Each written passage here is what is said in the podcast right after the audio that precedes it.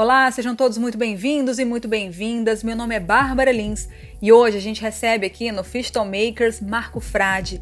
Ele que é publicitário, head de mídia, digital e CRM na Diageo para Brasil, Paraguai e Uruguai, com passagens pela LG Electronics, Unilever e Brasil Telecom. O Marco vai contar um pouco pra gente como foi todo o desafio para fazer acontecer o Fistal diante de um cenário de incertezas ele ainda vai mostrar que o fisto acontece quando internamente há uma cultura que está disposta a se adaptar e encarar os desafios deste novo cenário.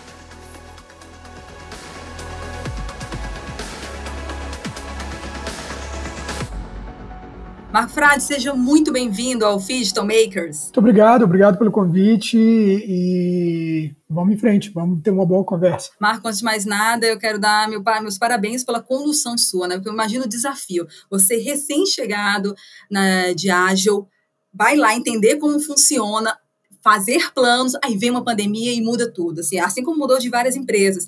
Mas, assim, o comportamento de vocês, a gente sabe que hoje o recrutamento da Diageo é muito mais complexo, que envolvia eventos no offline, eventos, bares, restaurantes, shows, festas. Como é que foi, assim que começou a pandemia, essa virada para integrar tanto o mundo físico com o mundo digital e criar esse, essa, toda essa campanha que vocês têm, todas as estratégias de comunicação que vocês têm hoje no Fiston? Na realidade, a gente contou com é, um suporte global, porque a pandemia, como é, ela ocorreu no mundo inteiro, não foi um, um problema localizado. Né? Então, é, a companhia é, entrou numa, numa jornada interna para poder trabalhar com o que nós chamamos de Emerging Strong. Então, em Emerging Strong, é, nós já calculamos é, que é, teríamos de ter uma série de, é, de reposicionamentos é, com relação ao nosso business, porque nós perdemos globalmente 55% do nosso business com o on-trade fechado, é, bares, restaurantes e eventos representava aí on, o on-trade todo 55% do nosso business global, e como fazer para continuar é, é, com que a companhia tivesse um resultado e que fosse um resultado razoável. Claro que no primeiro ano nós calculamos que seria é, um resultado abaixo da, é, do previsto, abaixo do forecast, mas com as medidas que nós tomamos, a gente conseguiu recuperar isso bastante. Tanto que no primeiro ano da pandemia, é, nós tínhamos uma previsão de fechar 27% abaixo e nós fechamos com 1% abaixo do, é, do forecast. Mas não tem mágica nesse negócio. Né? O que nós fizemos foi um redirecionamento para o que era necessário em termos de pandemia e foi todo um aprendizado. Primeiro ponto era entender o home occasion. Como é que as pessoas iam consumir em casa? Você não poderia sair para poder estar com amigos, familiares, em ambientes abertos. É, nós fomos entender como esse consumo ia se dar e investimos bastante é, no, no, entendimento desse, é, dessa ocasião, que era a ocasião do consumo em casa. Segundo ponto foi acelerar em e-commerce porque o e-commerce passou a ser a grande bola da vez. Então, as pessoas passaram a comprar é, não só mais celulares, compraram, passaram a comprar verduras frescas pelo e-commerce, né? era a única opção. É, e por que não é, as nossas bebidas e as nossas marcas? É, então, o e-commerce passou a representar bastante para a gente, e nós tivemos aqui no Brasil é, uma, é, uma experiência muito positiva, porque o nosso e-commerce, é, que é um e-commerce próprio, já estava maduro o suficiente é, para é, ser escalado. É, é, o, nós começamos esse e-commerce próprio, que é o debar.com.br, em 2019, e quando começou a pandemia, nós já tínhamos maturidade suficiente para poder é, para podermos atender grande parte dos nossos consumidores, não só em termos de venda, mas em termos de experiência, que, era, que é super importante. Porque o que acontece com destilados é justamente a questão da experiência. Né? É, como é que você experimenta e dá continuidade aos nossos drinks. Esse foi um ponto super importante. É, nós optamos em não entrarmos é, muito em lives que promovessem é, um consumo exagerado. Foi, essa foi uma premissa. Assim, olha, não entramos, não vamos por aí, porque é, é uma, uma situação que é, é uma situação pandêmica, é uma situação de saúde, então é, a gente não deveria, nós não deveríamos colar as nossas marcas nesse tipo de situação. Então, o que nós fizemos foi é, trabalhar em três pilares. O primeiro pilar era o que nós chamamos de Drinks Revolution. O que é Drinks Revolution? É as pessoas entenderem é, que dava sim para fazer um drink em casa. Você não precisa de, de ter um bartender para fazer um puta drink é, super elaborado. Então você coloca gin, água tônica, tá pronto o drink. Né? Então como é simples fazer isso é, e como é simples fazer drinks em casa e chamar é, é, poucas pessoas, no caso familiares que eram possíveis ou alguns amigos mais íntimos, para promover celebrações que fossem celebrações genuínas. O segundo ponto segundo pilar que nós trabalhamos bastante, que nós viemos acelerando, é educação de uísque, porque o uísque é a nossa maior categoria. Né? Então, é, mais de quase 60% do nosso negócio está em Scott. É, e a nossa principal marca, que é John Walker, ela carrega bastante o nosso negócio em termos de Scott. E é, existe uma mística no, no, Brasil e na América Latina de que se bebe uísque por número de anos, né? ou o uísque é 12 anos ou 18 anos. Mas na realidade não é bem assim. É, nós tivemos de reeducar é, as pessoas de que o uísque se bebe por paladar. Então tem uísque defumados, que talvez se o seu paladar for um paladar mais sweet, você não vai se dá muito bem com ele, não importa quantos anos ele tenha, se tenha 12, 18 ou 24 anos. Mas nós temos um portfólio muito amplo de é, whiskies e single malts que poderiam ser é, trabalhados e começamos a trabalhar muito essas ocasiões é, produzindo vídeos é, e é, material e conteúdo que nós divulgamos no digital para que as pessoas pudessem entender o que, que é educação de whisky, e nós chamamos, inclusive, esse projeto de Whiskytainment, que é, é, foi um neologismo que nós utilizamos, que é educação de whisky com entretenimento. Então, como é que você educa de uma forma mais soft e de uma forma em que as pessoas aceitam é, melhor a experimentação. E o terceiro pilar que nós, é, nós nos dedicamos a fundo para poder recuperar o nosso negócio foi o que nós chamamos de gifting é, que é a situação de presentear. Né? É, nós hoje é, estávamos muito dependentes das key dates, né, que é Dia dos Pais, Natal, é, e provavelmente aí um Black Friday em que o volume de vendas ele cresce por si só por causa do varejo. É, e o que nós procuramos fazer é posicionar as nossas marcas como produtos presenteáveis, é, respondendo a seguinte questão: por que, que no encontro só se presenteia e só se leva vinho, flores ou chocolate? Por que não uísque? Por que não gin? É, por que as pessoas elas consomem, mas elas não presenteiam? Por que não presentear no aniversário, numa data é, que não seja exatamente as que dates? Então, é, nós começamos, para isso, teve todo um projeto de produção de packs presenteáveis, né? Então você precisava ter packs. Se você vai presentear, não é só chegar com uma garrafa limpa, né? Então é, tem de ter packs presenteáveis é, e trabalhar isso no ponto de venda. Como é que você faz com que o ponto de venda, não só o ponto de venda físico, mas o ponto de venda digital esteja preparado para presentear. Tem de ter um cartão, tem de ter uma embalagem, é, a nota fiscal que você compra não pode ir para o presenteado, por exemplo, porque não, não se configura como um presente. Então, esses três pilares, que é Drinks Revolution, Whiskeytainment e Gifting, eles trouxeram é, de volta para a gente um redirecionamento do que nós poderíamos trabalhar. E o digital ele é, transformou isso tudo, né? porque o digital ele é capaz de configurar o nosso negócio e a nossa marca com uma forma mais presente, até porque nós temos muitas restrições é, em termos de mídia, é, por ser uma indústria de álcool, com outros meios de mídia. Então, nós não podemos mostrar situações de consumo, nós temos restrições de horário, e o digital, ele abre essas portas para que a gente possa amplificar e falar com um público é, dentro da jornada que esse público está. E como é que foi costurar esses dois mundos, né? Vocês tinham muito essa, essa brand experience no mundo real, agora como vai transformar essa brand experience no mundo digital, mas costurar tudo isso que você falou, no ponto de venda, em alguns outdoors, continuava. Como é que foi costurar tudo isso para cada um ter sua linguagem, mas eles dialogarem e, e esse, esse, essa pessoa, essa, esse público transitar entre eles? É um redirecionamento de cultura interna. Nós desmontamos a estrutura hierárquica da Diageo e passamos a trabalhar por squads multifuncionais.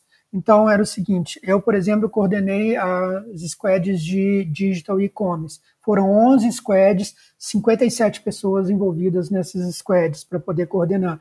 É, e nós dividimos por canais. Então, cada squad tinha uma pessoa, uma pessoa de marketing, é, uma pessoa de trade, uma pessoa de vendas é, e uma pessoa de legal, que é super importante no nosso negócio.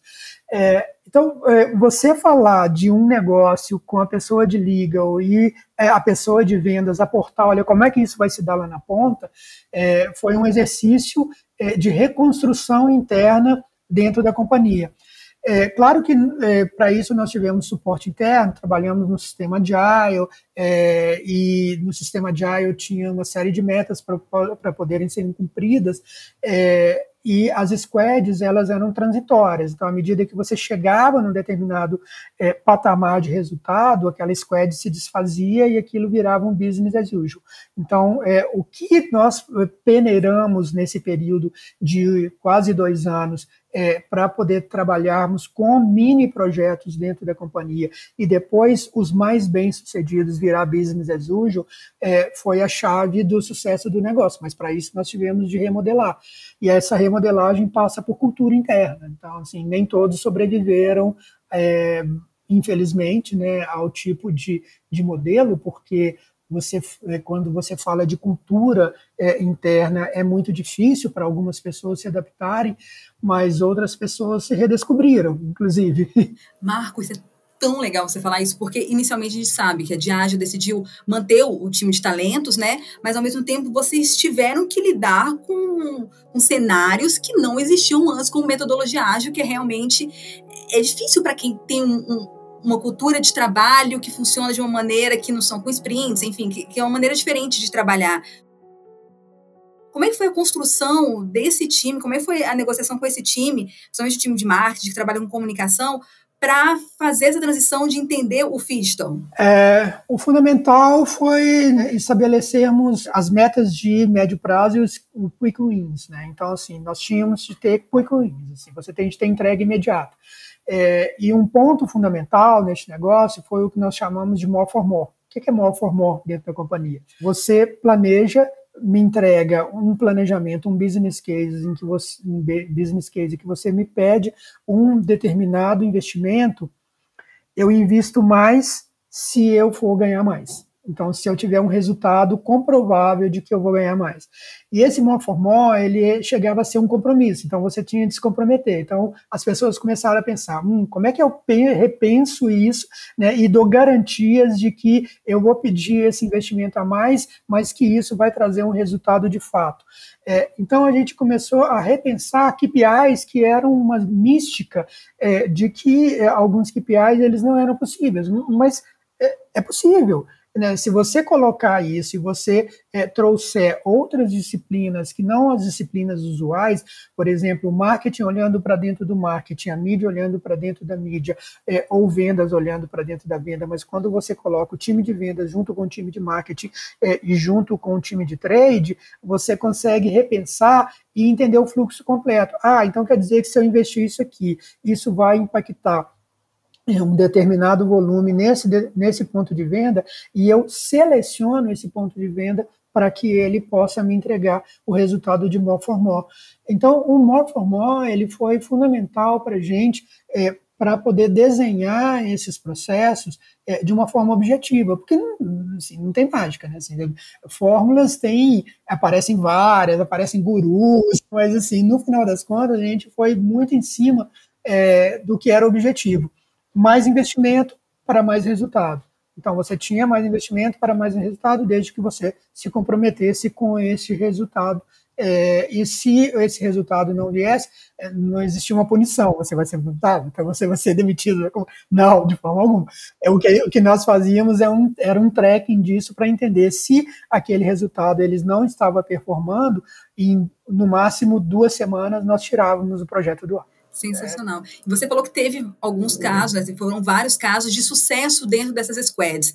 Você pode citar alguns, alguns cases, que, um ou dois cases legais que surgiram dentro dessa, dessa releitura de forma de trabalho e que permearam, foram campanhas é, de sucesso, estratégias que foram no ponto de venda, mas também foi um pouco no digital e, e, e mudou um pouquinho a forma como vocês trabalhavam? É, a primeira delas, que foi muito bem sucedida e que escalou bastante, né? A gente é, cresceu é, o, na, durante a pandemia toda, o, o e-commerce cresceu algo em torno de 302%, que foi um estouro. É, a Diageo conseguiu crescer é, 346%, então nós crescemos a mais, mais do que é, alguns segmentos. E não era uma coisa esperada, porque você vender bebida, garrafas de bebida por, por e-commerce ainda era um mito. É, mas o que foi a chave desse sucesso? É, quando nós é, deixamos de olhar para um, é, um escopo e ampliamos isso com o que nós chamamos é, de parcerias com players. Então, os players Amazon, Mercado Livre, Magalu, né? como é que a gente vai vender bebida na Magalu? Né? Assim, e, na realidade, Magalu é um dos nossos maiores parceiros de vendas hoje, é, em termos de players. É, B2W, então, é, esses pure players, eles foram as chaves para poder escalar o negócio. E nós começamos a fazer acordos de eh, Joint Business Plan com, com todos eles e saímos na frente das demais é, dos demais concorrentes da indústria de álcool. É, é, esses acordos eles eram muito tácitos no sentido seguinte: olha, eu te ajudo a escalar o seu ad planning é, no, no segmento de, de bebidas, mas em compensação eu quero uma parceria é, em que você me garanta um market share superior a 50%. Então, é, é, eram acordos muito óbvios com, é, com todos eles, mas é, de muito bem sucedidos, porque era um segmento em que eles não olhavam, não apostavam, era um segmento que era muito difícil trazer, porque ele é fragmentado, se você tirando as grandes indústrias, Ambev, Diageo, Pernod Ricard e Brown, é, o restante é tudo muito fragmentado, né? Então, a nossa grande jogada com eles foi incentivar o negócio deles de ads, em troca, solicitar um market share que fosse superior a 50% do nosso negócio. Então, isso foi muito bem sucedido, trouxe é, um resultado que é um resultado muito positivo.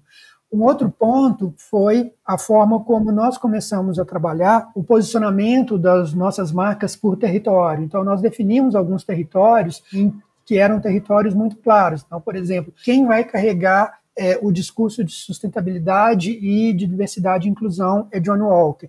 Quem vai carregar toda a, a, plataforma fã, é de estar próximo de festivais de música é, e de falar de credenciais é Tanqueray é, o quem vai carregar todo o universo de vida simples, é, de falar com as pessoas no interior do Brasil, é o de par. Então, esses é, territórios foram super bem definidos para que a gente pudesse fazer uma diferenciação dentro da jornada do que é o consumidor, colocando o consumidor no centro de fato. Então, primeiro eu vou te ouvir e depois você vai, depois eu vou trazer para você qual que é a solução dentro do portfólio que eu tenho. E dentro disso, na campanha Johnny Walker, por exemplo, vocês conseguiram permear isso fazendo ações tanto no, no offline quanto no online, no digital, no digital, porque tem, por exemplo, sustentabilidade, né? O peregrino que está passando pelas praias, mas tem também tem, tem avisos disso, tem vídeos disso no digital todas essas ações têm uma campanha que permeiam todas as campanhas, tem ações que permeiam os dois mundos, né? É,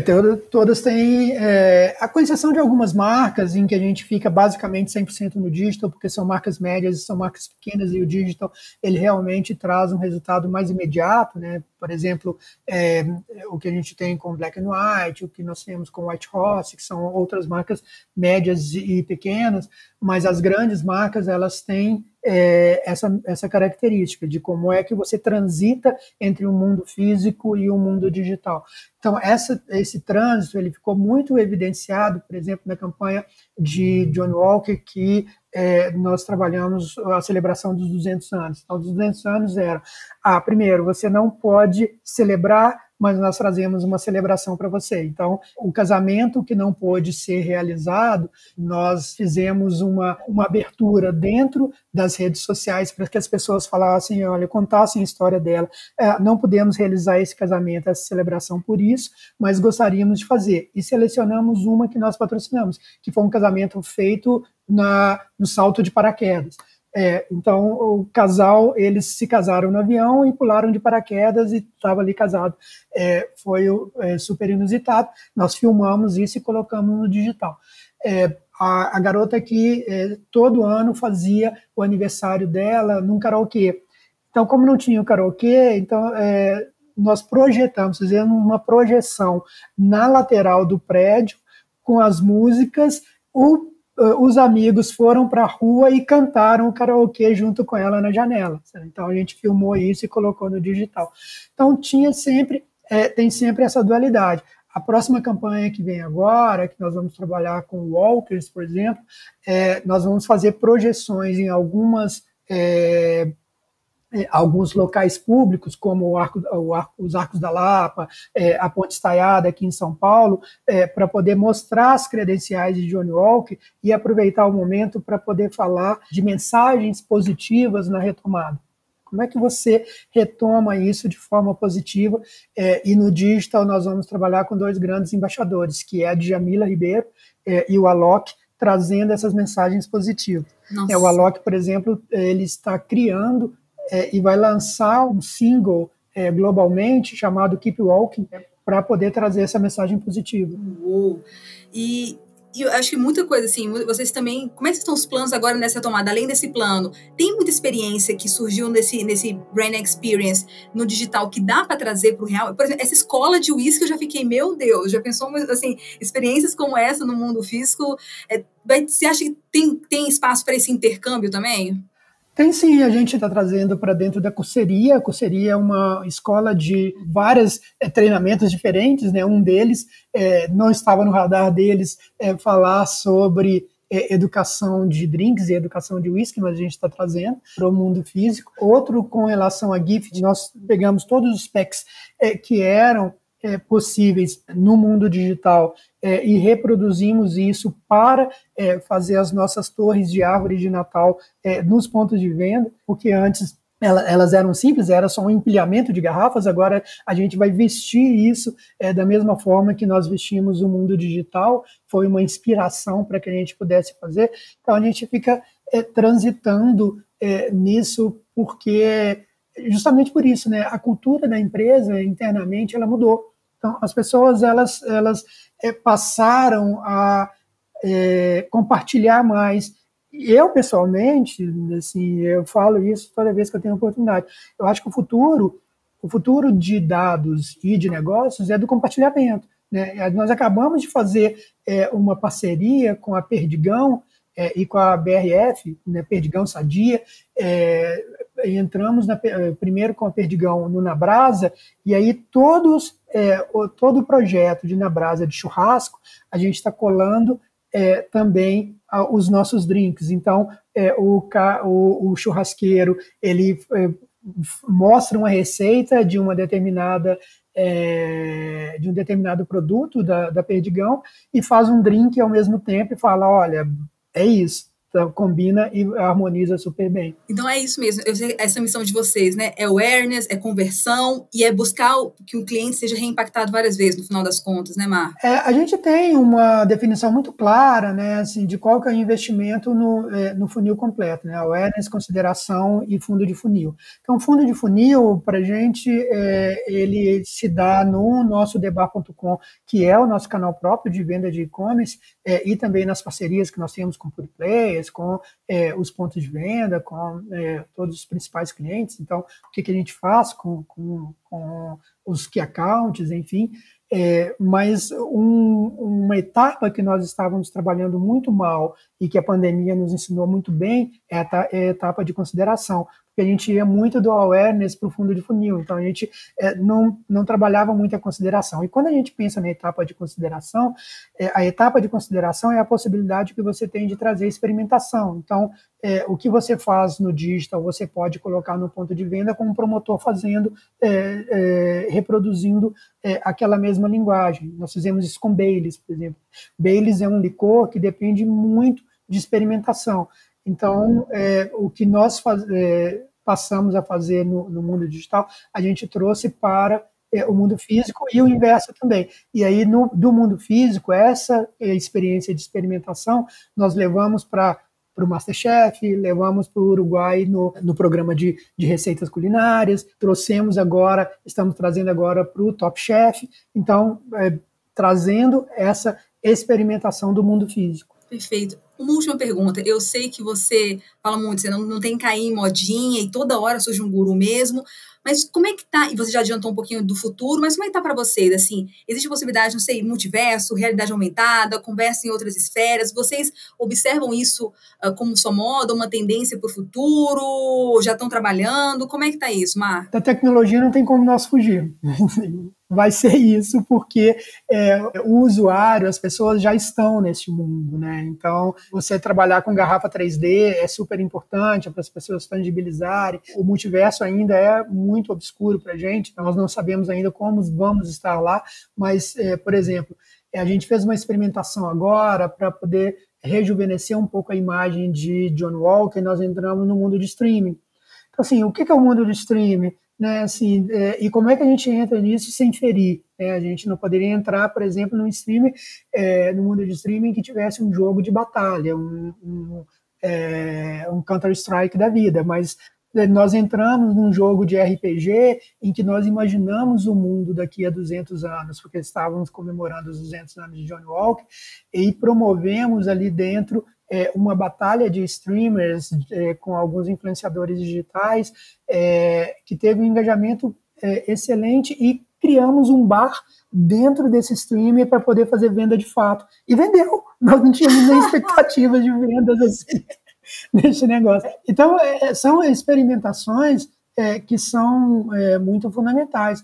É claro que a gente vai ser muito seguro em relação a como entrar nesse negócio, né? Porque a gente está colocando marcas que são marcas icônicas, marcas centenárias neste negócio. Não é uma startup que dá para ficar brincando. É exato, assim, é, nós não temos nenhum tipo de é, de marca que a gente possa entrar e sair assim rapidamente. A gente é, vai colocar de uma forma segura, mas não vamos nos fechar para isso não, de forma nenhuma. Maravilha, Marco. Muito obrigada. Uma última pergunta só, assim, quem quiser saber mais sobre você no LinkedIn, tem algum e-mail para tirar alguma dúvida, como é que acompanha o seu trabalho? Ah, eu estou no LinkedIn, pode me procurar lá, Marco Frade 13. É, é, 13 não é porque é meu número da sorte, é porque é minha data de nascimento mesmo.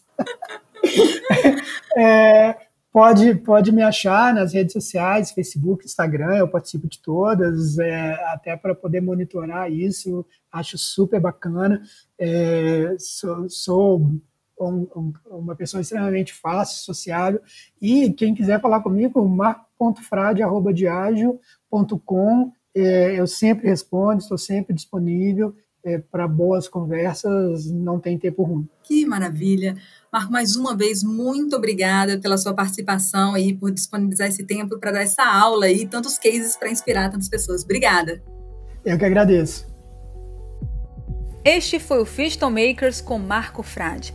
E fica mais claro que o Fisto existe para facilitar a vida das pessoas, mas para isso é preciso entender o público, onde ele está, o que ele quer ouvir e com que ele está disposto a se envolver, para assim entregar o conteúdo certo na hora certa. Até o próximo Fiston Makers!